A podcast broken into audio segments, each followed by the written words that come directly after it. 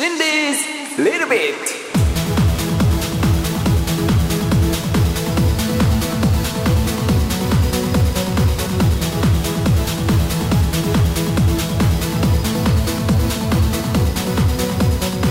Hello everyone 皆さんどうも。DJ シンディです。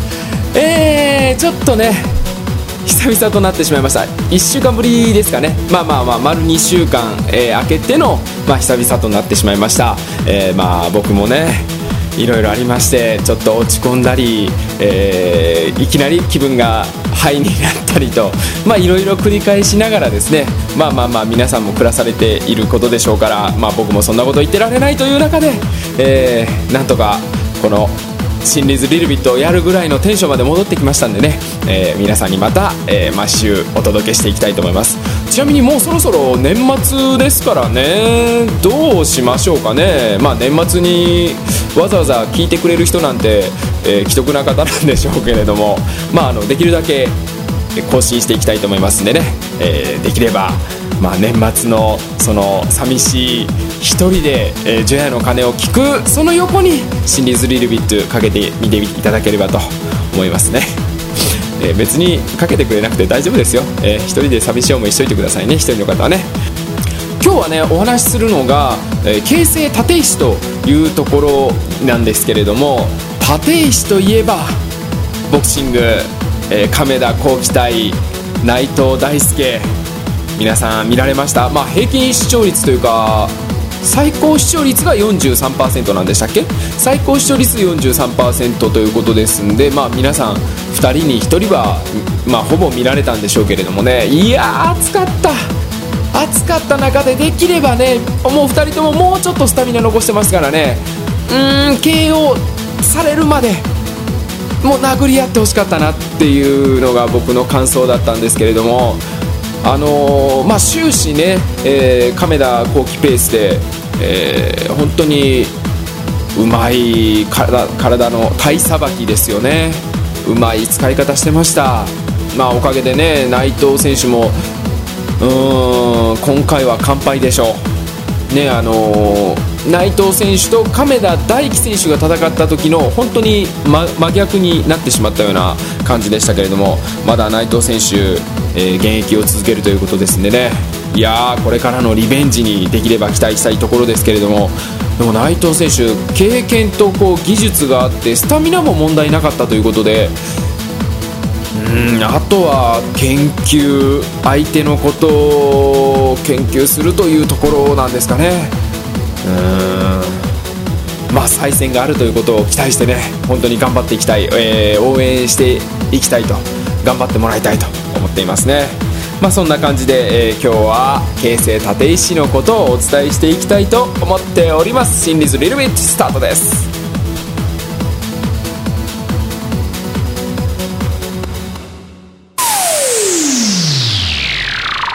あんなとこそんなとここんなとこどんなとこ？きました。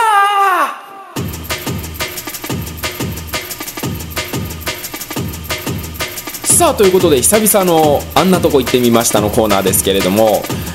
今回はですね京成立石、えー、皆さんご存知ですかね、まあ、東京の東部もう完全に下町という場所なんですけれどもね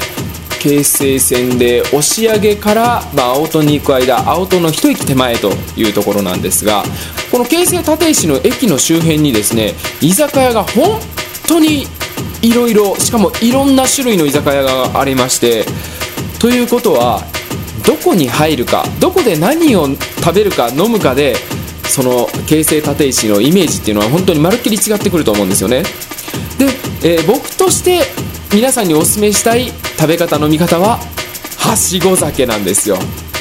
いやあの京成立石のそのまあ店舗店舗。立ち飲み屋の串カツ屋ありそれこそもつ焼き屋ありおでん屋あり、えー、しっとりと飲めるイタリアンありショットバーありと。本当にいろんな種類の飲み屋が揃ってますんでその中からじゃあ何を選んでいくというのが、まあ、今回の自分の楽しみだと。いうことで皆さんにお伝えしたいと思います。で僕何度か行って必ずこう毎回はしごをしているんですがだいたい平均34件行ってまして多い時は5件行ってるんですが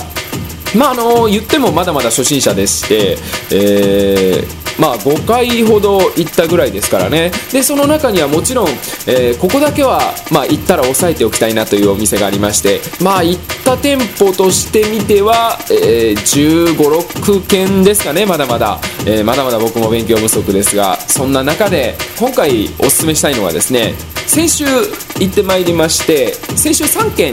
行ってきました。京成立石の西側にあります鳥房という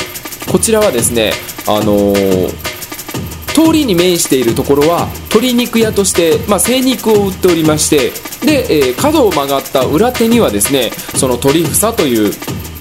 まあ、居酒屋というか、えー、鶏肉屋さんがあるんですけれどもこちらでその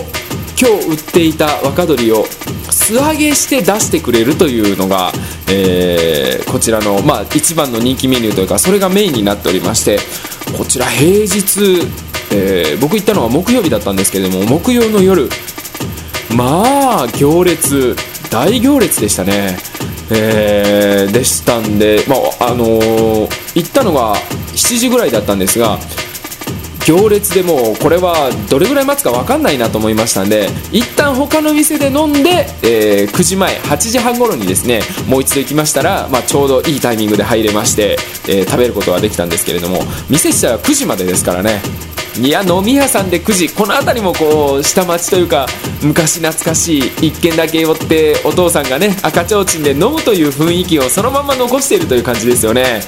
えー、この若鶏の素揚げも本当に美味しいんですがそこはまあ毎回京成立石に行くとほぼマスト、えー、まあ、インターネットなんかでもね必ず出てくるお店、えー、おすすめのお店となっているんですが今回は居酒屋車というお店を、えご紹介したいんですね。これがですね表向きはもう本当に赤ちょうちんの日本の居酒屋という感じなんですが一歩店内に入ってみますと壁にもう書ききれないぐらいのメニューがまず貼り付いてるんですね。でえー、この中からまずマスター全部作れるんですかと。全部作って出してもらって全部を食べることができるんですかというぐらいのですねあの多種多様雑多なもう本当に洋物から和物から何でもありなメニューがありましてこの時点でですね大体の居酒屋っていうのはまあチェーン店などでもそうですけれども味が大体決まっていてまあ飲めるから一家的な雰囲気あるじゃないですか。ところがですよここでまず1品目、えー、お母さんにですね何がおすすめですかと。言いましたら全部おすすめですと。いうもんで。じゃあその中からうんまあ和風っぽい居酒屋ですしじゃあ煮込み系でもいただきましょうかと。じゃああの何の煮込みがありますかというと今筋の煮込みが美味しいですよと。筋の煮込みじゃあいただきましょう、えー、じゃあドミグラス風ですけどいいですかと。筋の煮込みですよ。皆さん筋の煮込みイメージしてみてください。そこにドミグラスソースどう加えます？本当に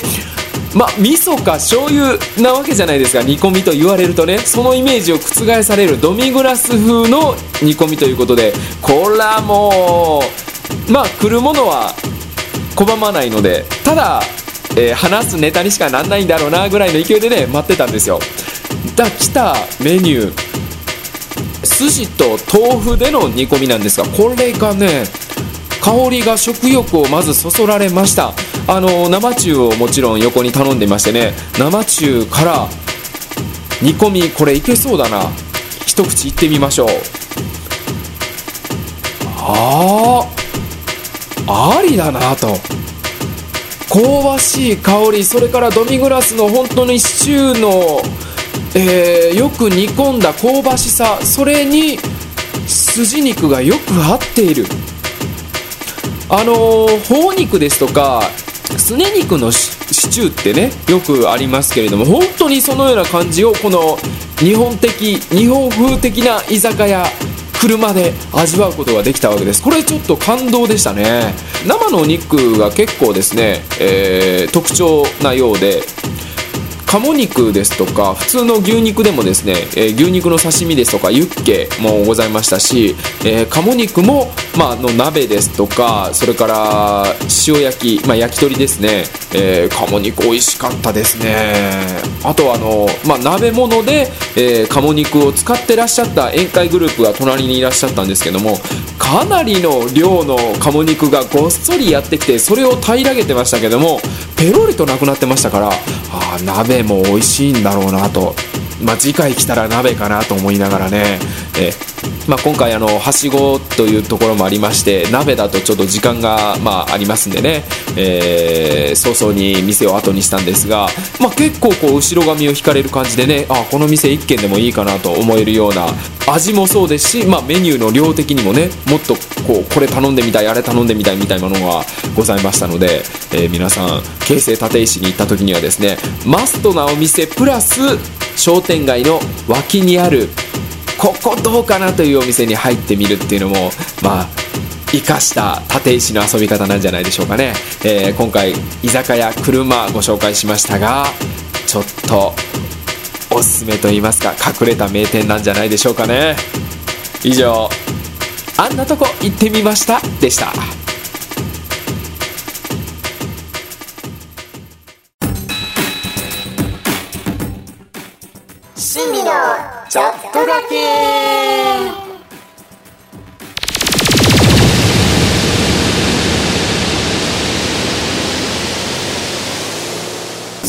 あエンディングですということでなんかちょっと今日鼻声チックな感じでお届けしましたが体は元気です、えー、どちらかというとね今の時点で心を病んでおります。クリスマス時期がもうすぐあと2週間ちょい、えー、その間にちょっと頑張ってね 元気になっていいクリスマスを過ごしそして年末を迎えたいなと思っておりますけどね。鼻声になったの今日久々にプールに行ったからっていうのがちょっとあるかもしれません。あのプールもね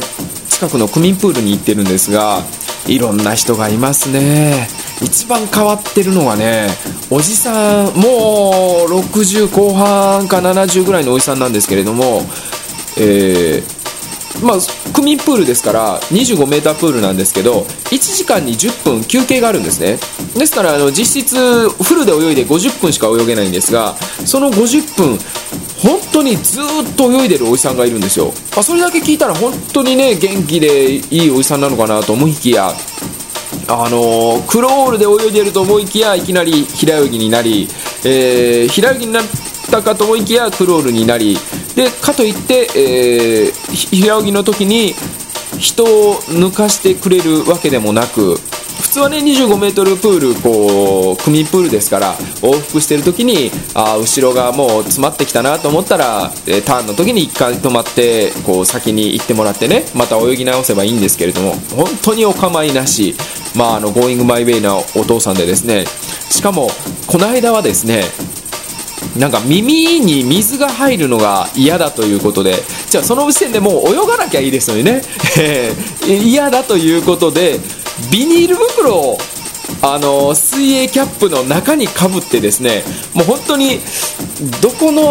ホームレスのお父さんみたいな感じの格好で、えー、泳いでいらっしゃいましてそれはさすがにですね指導員さんがですねお父さんそれやめてくださいということで